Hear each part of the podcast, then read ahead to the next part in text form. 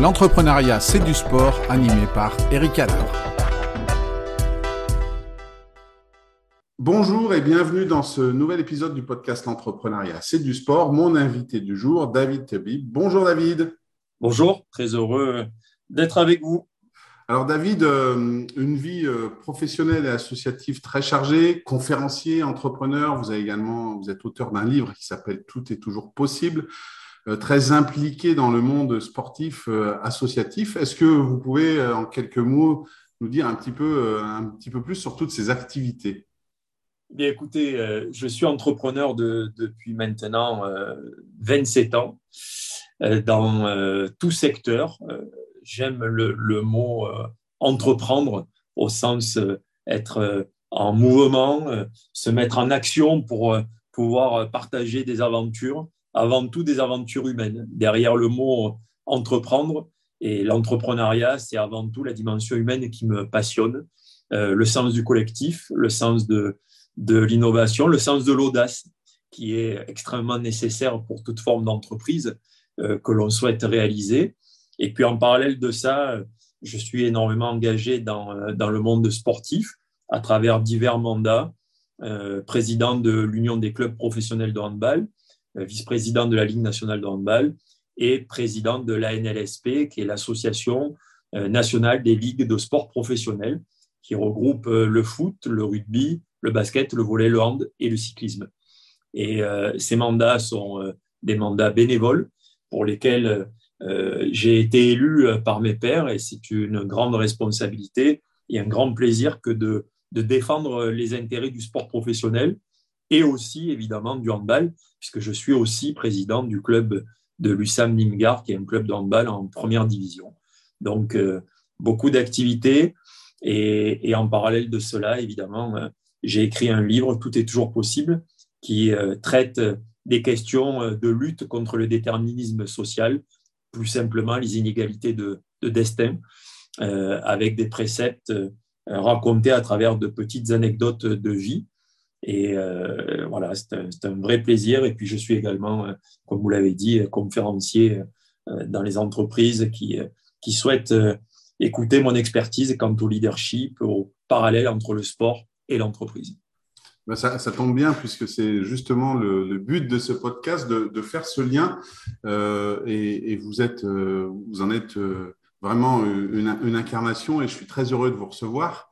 Et on, va commencer tout de suite par la première question qui est habituelle et que je pose à, tous mes invités. C'est est-ce que, alors vous l'avez dit, vous êtes très impliqué dans le monde sportif, plus particulièrement dans, le hand. Mais est-ce qu'il y a un sport, est-ce que c'est le hand ou est-ce que c'est un autre Est-ce qu'il y a un sport dans lequel vous auriez aimé être un, champion olympique, un champion du monde? Alors évidemment, le, handball euh, fait partie de, de, de ce rêve. Si toutefois je pouvais réaliser euh, ce rêve comme, euh, comme vous l'avez énoncé, j'ai eu la chance d'avoir une carrière semi-pro puisque je jouais en espoir euh, euh, lorsqu'il y avait cette catégorie qui existait, qui était l'équivalent de la D2, de la réserve euh, d'une équipe professionnelle à l'époque, dans le milieu des années 80 et, fin des années 80 jusqu'à jusqu'à 90, 91. Cette catégorie était enlevée de rideau des équipes professionnelles qui jouaient. Donc j'ai eu la chance de connaître de connaître le handball professionnel, même si à l'époque on était extrêmement loin de ce qu'est le professionnalisme aujourd'hui. Maintenant, euh, euh, si euh, c'était sur un autre sport, ça serait évidemment sur un sport collectif. J'aime beaucoup ce qui se dégage de l'équipe de, de, basket et de volley qui ont été remarquables durant les derniers JO. Donc, allez, je dirais, allez, plutôt le basket. J'ai rêvé en étant petit de, j'ai toujours rêvé face aux exploits de Michael Jordan. Donc, je dirais le basket, l'équipe de France euh, masculine, euh, avoir une médaille, aller avec Tony Parker, ça serait pas mal. C'est vrai que c'est un, beau challenge. Euh, dans, votre présentation, vous, parliez des, valeurs humaines dans l'entreprise et tout ça. C'est ce qui, aujourd'hui, vous fait dire que vous choisiriez un sport collectif? Oui, j'ai beaucoup. Alors, je respecte totalement la notion de sport individuel, puisque le sport individuel n'est jamais extrêmement individuel. Il y a tellement une équipe qui est autour du sportif, de façon individuelle, comme d'ailleurs le chef d'entreprise, lorsqu'il entreprend euh, à la fois de manière associée, où là, il a carrément un associé ou des associés, mais même lorsqu'il est seul, euh, il est plutôt, et à mon sens, euh, judicieux que d'être entouré de personnes de forte valeur ajoutée, en phase avec les mêmes valeurs que l'on porte. Ça, c'est extrêmement important. Mais en ce qui me concerne, oui, le sport collectif est quelque chose qui me plaît beaucoup dans la richesse qu'il y a et l'émulation qu'il y a au sein de ce collectif. De, toute façon, vous le dites très bien, même un, auto-entrepreneur ou un indépendant qui est tout seul, euh, il a forcément autour de lui une équipe qui peut être constituée de ses clients, de ses fournisseurs, des, gens avec qui il travaille. Et, c'est vrai que plus il arrivera à bien travailler avec cette équipe, qui n'est pas évidente peut-être au premier abord, et, plus il pourra être performant du coup. Oui, tout à fait. S'entourer, euh, c'est vraiment le précepte indispensable euh, pour tout entrepreneur, comme d'ailleurs dans le sport. savoir bien s'entourer, c'est quelque chose d'indispensable dans notre société. J'ai toujours l'habitude de dire que, que seul on va vite et ensemble on va très loin. C'est vrai. On va beaucoup plus loin ensemble et avec la notion de collectif. Et même lorsque euh, le chef d'entreprise est seul, euh, il a besoin d'être entouré par une équipe technique de qualité, par des fournisseurs avec lesquels il entretient une relation de qualité, mais aussi il peut aller chercher euh, alors c'est plutôt anglo-saxon, mais on y arrive quand même petit à petit en France, aller chercher des mentors, aller chercher des coachs qui vont l'aider euh, à, avoir un petit peu moins la tête dans le guidon lorsque lorsqu'on est en période intense d'activité ou lorsque quelquefois on est en difficulté. Ça permet d'avoir quelqu'un qui vous sort de cet état, qui vous permet de prendre de la hauteur et d'envisager de manière beaucoup plus lucide une situation. Et aujourd'hui, c'est euh, cette équipe qui vous entoure, c'est vraiment un axe important quand vous cherchez à développer, que ce soit euh, le côté euh, associatif où vous êtes ou votre, vos propres entreprises. C'est quelque chose qui vient quand même en premier quand il s'agit de recruter, quand il s'agit de, mettre en place de nouvelles choses Alors, ça va même encore plus loin que cela. C'est-à-dire qu'avant de m'engager dans une, une aventure quelle qu'elle soit, j'évalue quelles sont les, les personnes qui sont à l'intérieur du système pour voir si, un, j'arrive à partager et j'arrive à faire partager aussi quelles vont être euh, les valeurs qui me sont propres. Le deuxième point, une fois que l'aspect, euh, j'allais dire, euh, vraiment valeur est identifié, et c'est le cadre de base en ce qui me concerne pour démarrer une aventure, une fois que cela est fait, ben, c'est quand même mieux quand les personnes sont de qualité et ont des, des aptitudes pour pouvoir euh, être en capacité d'avancer, de, faire avancer vos projets. Et trois, l'aspect collaboratif avec ces personnes. Est-ce que ça va marcher? Ça arrive en troisième position. En général, quand les deux premiers critères sont remplis, euh, on peut être sûr que la collaboration va bien s'effectuer. Et c'est à ce moment-là que je me lance dans une aventure, euh, que cela soit dans le domaine associatif comme dans le domaine entrepreneurial. Et si l'un de ces trois points ne fonctionne pas, ou en tout cas n'est pas coché, je n'y vais pas. Euh, donc, c'est vous dire à quel point euh, c'est extrêmement préparé que de m'engager dans une aventure ou entrepreneuriale ou associative. Je souhaite vraiment rester très ferme vis-à-vis de ces trois piliers qui sont pour moi indispensables à la réussite, à la réussite future de, ce que je souhaite. Aujourd'hui, en plus d'avoir tous ces mandats associatifs et votre propre entreprise, vous impliquez aussi dans de nouvelles entreprises, un peu comme un, comme ce qu'on peut voir euh, de temps en temps en, accompagnant, en aidant des jeunes qui viennent vous voir et qui disent voilà, j'ai cette idée-là, est-ce qu'on est qu'on peut travailler ensemble? Oui, tout à fait. Ça, m'arrive euh, au, détour d'une rencontre, au détour de, de, d'un moment euh, inopportun ou quelquefois opportun, d'écouter des personnes qui sont motivées, des personnes qui ont des idées, des personnes qui, qui ont envie euh, de réaliser euh, des défis, de, réaliser de belles choses. Et euh, ça peut m'arriver avec des personnes jeunes, mais quelquefois moins jeunes, de, les accompagner, en tout cas de toujours être extrêmement bienveillant pour leur apporter. Je pars du principe qu'une rencontre peut changer une vie. Mhm. Et réellement, on le sait, plus que jamais, notre société, il faut apprendre à être à l'écoute de cela, car une rencontre peut vraiment changer une vie. Donc, je fais en sorte très modestement de pouvoir euh, euh, donner le bon conseil, les écouter. Et puis après, si cela bascule vers un intérêt commun pour associer des forces et puis entreprendre ensemble, ça peut arriver, comme je vous l'ai dit, une fois que les, mes trois piliers, mes trois critères sont, réunis. Mais oui, oui, c'est quelque chose qui me tient beaucoup à cœur de, jouer ce rôle un petit peu de mentor et, et d'accompagnateur. C'est quelque chose de formidable. Euh, et on, a parlé de, basket, de volley, de handball, on, a parlé de Michael Jordan. Euh, est-ce que euh, vous avez en tête un sportif ou, une sportive que vous admirez ou, qui a été peut-être un, on parlait de mentoring, quelqu'un qui vous a motivé. Alors peut-être un athlète dans votre jeunesse et puis quelqu'un aujourd'hui, hein, il y en a peut-être deux. Est-ce que vous avez en, tête un nom? Est-ce que c'est Jordan? Est-ce que c'est quelqu'un d'autre? Est-ce que, est que vous avez un nom à, nous donner? Alors, vraiment, euh, Carl Lewis a été vraiment euh, le sportif qui, euh, par son sens des défis et en même temps son élégance et en même temps son, sa facilité, m'a véritablement fasciné lorsque j'étais adolescent. cette capacité à, à relever chaque défi qu'il entreprenait avec toujours une forme d'élégance, de facilité.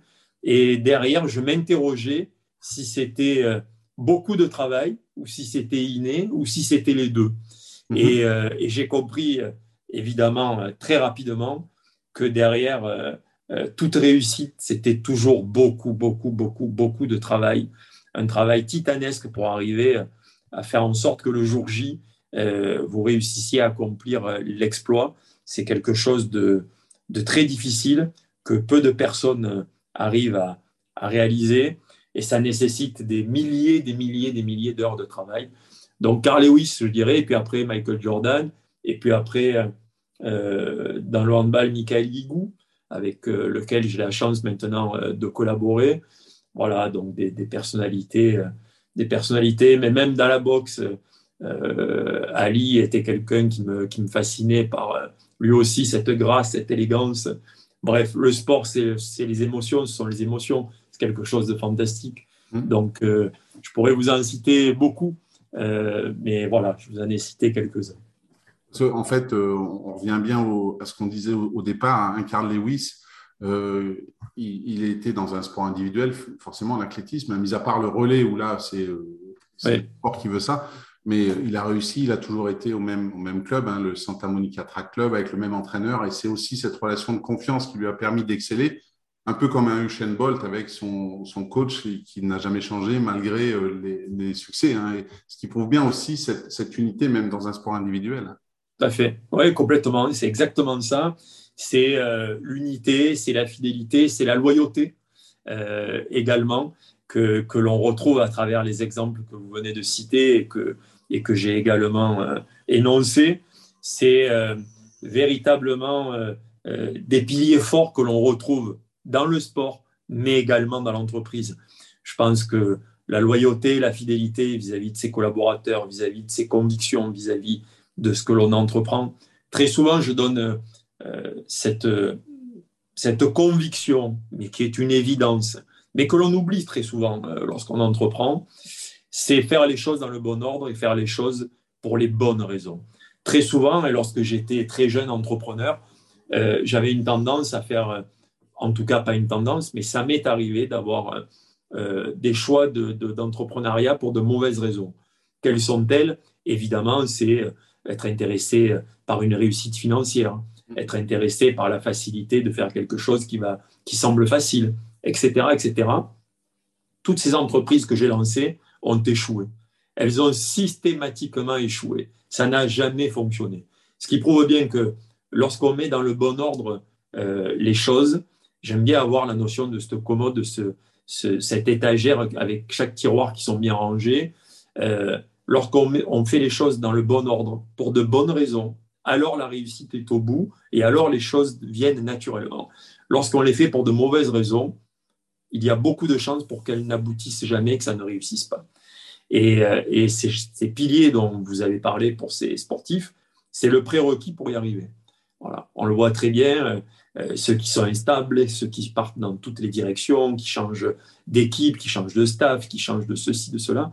On voit très bien que la réussite est, jamais au coin de, la rue et, ça fonctionne quand même rarement.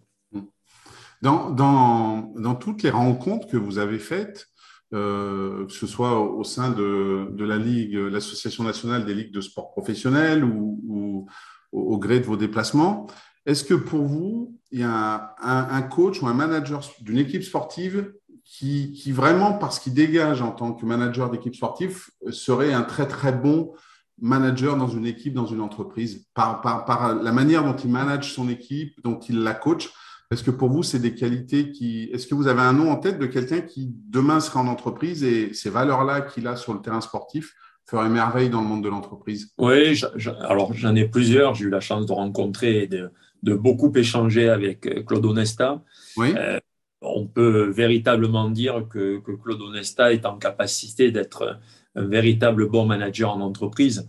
Il a fondé un système euh, de performance à l'intérieur de l'équipe de France lorsqu'il en était le manager, qui était basé sur l'aspect collaboratif, avec une équipe de spécialistes qui l'entouraient de très grande qualité, avec une capacité de délégation, une capacité d'identification de, des objectifs pour chacun.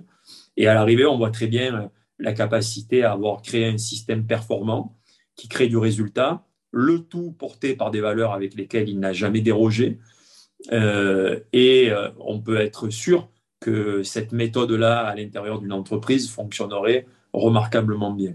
En plus d'être un formidable meneur d'hommes. Donc, euh, tout ceci associé, à coup sûr, mènerait à la réussite.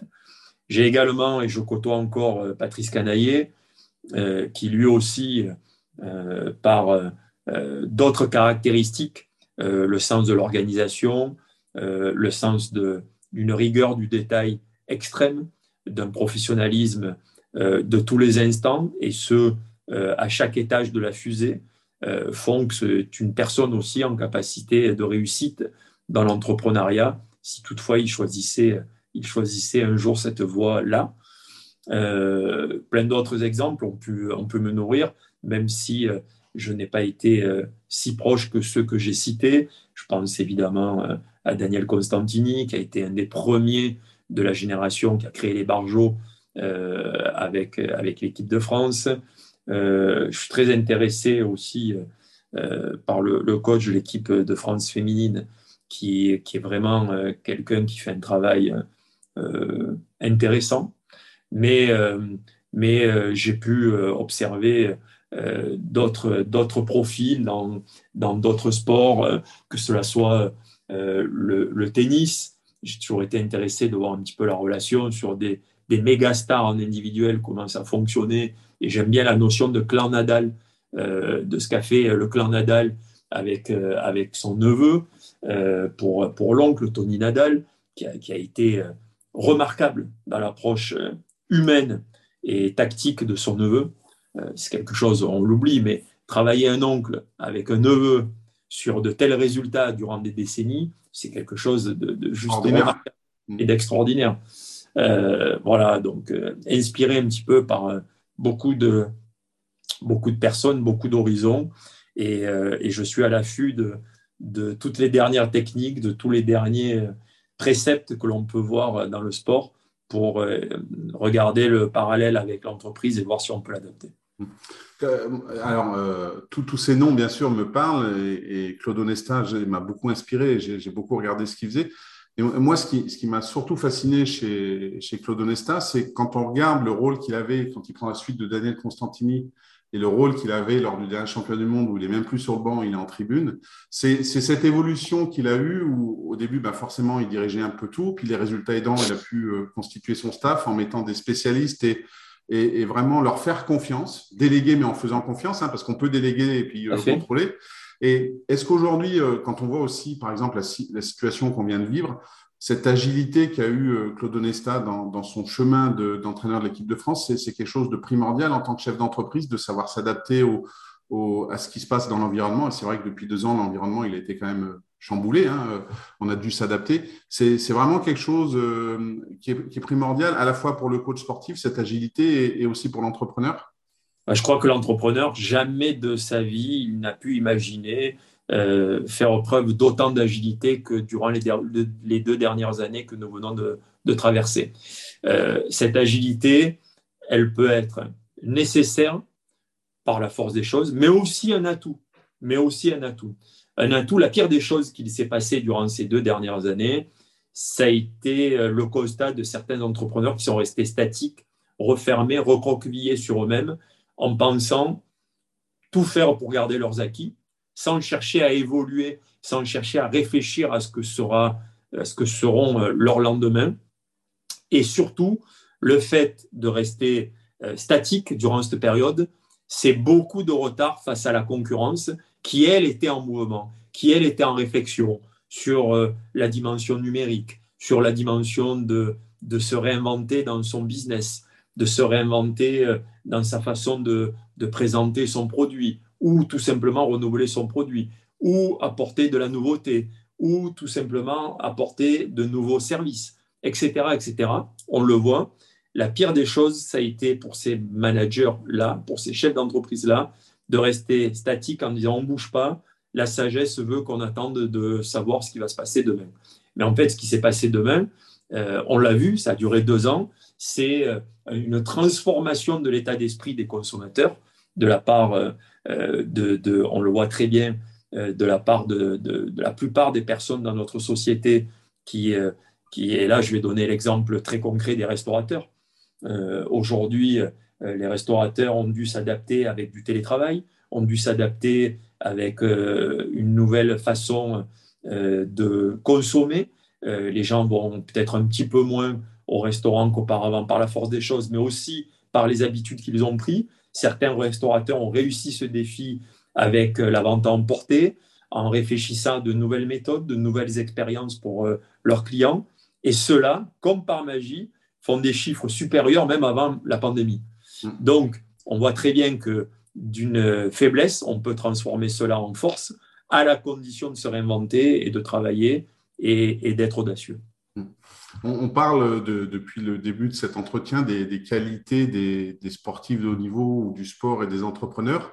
Est-ce qu'il y a une, qualité que vous associez aux sportifs de haut niveau que vous n'avez pas et que vous aimeriez avoir? Euh, alors, euh, la capacité de peut-être euh, s'entraîner comme un sportif de haut niveau le fait. Par manque de temps, je manque d'entraînement sur l'aspect physique des choses, puisque être manager aujourd'hui, c'est aussi être en bonne santé. Et aujourd'hui, je, vraiment, je m'oblige à avoir euh, un petit peu d'entraînement pour rester en bonne santé et pour être opérationnel. Malgré ce, c'est insuffisant. Là où le fond de commerce d'un sportif de haut niveau, c'est cet entraînement physique, euh, en plus de tous les autres paramètres, hein, tactique, euh, évidemment, répétition des gammes, etc moi, en ce qui me concerne, j'aimerais avoir un petit peu plus la, la volonté et la capacité de pouvoir être physiquement euh, plus performant euh, pour être mieux, mieux au quotidien. J'y arrive beaucoup plus qu'auparavant, où avant euh, le sport était totalement à l'arrêt dans mes journées. J'arrive maintenant à avoir des séquences de, de 15-20 minutes chaque jour qui sont extrêmement importantes euh, à travers des circuits très courts de, cardio et de, de, petites séquences de, de pompes d'abdos, etc. Mais c'est pour moi insuffisant et j'aimerais avoir cette qualité nécessaire que les sportifs ont d'entretien de leur fonds de commerce physique. Est-ce que c'est parce que vous aimez le sport et que ça vous plaît d'en faire ou est-ce que c'est parce que vous vous dites, euh, si je fais du sport, je suis en meilleure forme physique et donc dans, mes, dans mon rôle d'entrepreneur, je serai plus efficace? Non, c'est la deuxième option. C'est pas euh, par. Euh, alors, je suis passionné de sport, mais ce qui me passionne, c'est vraiment le jeu. Et, lorsque je fais cet entretien physique, la notion de jeu n'est pas quand même présente, évidemment. Donc, à partir du moment où pour moi le sport est quelque chose de ludique et de vraiment la notion de plaisir, et je pense que vous l'avez compris à travers l'entretien, la notion de plaisir, de partage et de, collectif est vitale dans ce que je, souhaite et de ce que je fais. Donc, faire individuellement 15-20 minutes par jour, c'est plutôt une contrainte et une nécessité pour être en forme afin d'être le plus optimum dans, dans mes aventures entrepreneuriales. Pour finir, est-ce que vous voulez euh, nous dire un peu quels sont vos projets, que ce soit en termes d'entrepreneuriat, en termes euh, associatifs, sportifs, euh, conférences, peut-être un nouveau livre, je ne sais pas. Ouais. Alors, je, vais vous, vous, livrer plusieurs scoops. Le premier, c'est effectivement la, sortie, j'en parle un petit peu dans le livre, mais là, ça devient extrêmement concret, la sortie de terre de, avec trois associés du premier pôle médical 100% dédié euh, à la femme qui va sortir au mois de novembre euh, en France et à Nîmes particulièrement. Donc un pôle médical composé euh, de praticiennes, de praticiennes spécialisées autour de la femme et la femme enceinte, avec également une salle de sport avec une piscine, des soins, etc., dédiés là aussi exclusivement à la femme. les hommes seront autorisés à venir lorsqu'il y aura des cours communs, euh, de, de, grossesse, etc. Mais, euh, mais, sinon, ça sera réservé uniquement à la femme. Et c'est un établissement environ de, presque 900 000 mètres carrés, euh, donc une, un formidable pôle médical qui va naître, c'est le cas de le dire, au mois de novembre. Ça, c'est pour la partie entreprise. également, une plateforme que nous avons lancée avec mon associé Laurent Pumiglia et, et une personne, Diane qui est sa compagne avec laquelle nous avons lancé, il y a un autre associé aussi d'ailleurs, n'oublions pas Arnaud, qui est un ami, euh, une plateforme dédiée à la prise de rendez-vous multimétier, un petit peu un Doctolib, mais pour tous les métiers. Donc là, c'est quelque chose, c'est une start-up qu'on avait lancée il y a maintenant deux ans, justement pendant euh, la crise de la pandémie. Et, euh, donc, c'est en train de voir le jour dans les semaines qui arrivent. ça, c'est pour la partie entrepreneuriale, c'est déjà pas mal. Et euh, pour la partie euh, associative, deux projets qui me tiennent, qui me tiennent beaucoup à cœur. Le premier, euh, transformer Tout est toujours possible, le livre, en association au service de notre jeunesse, au service de toutes les personnes qui le souhaitent, toutes ces personnes à qui l'on dit toute la journée, n'essayez pas, vous n'allez pas, pas y arriver. Donc ça, c'est quelque chose de terrible dans notre société que de briser les rêves avant même que on puisse avoir envie de, de les réaliser, de dire qu'on tire vers le bas toute une partie de notre jeunesse et que l'on fait en sorte de fabriquer de bons petits soldats bien standardisés et qui n'ont pas accès à leurs rêves.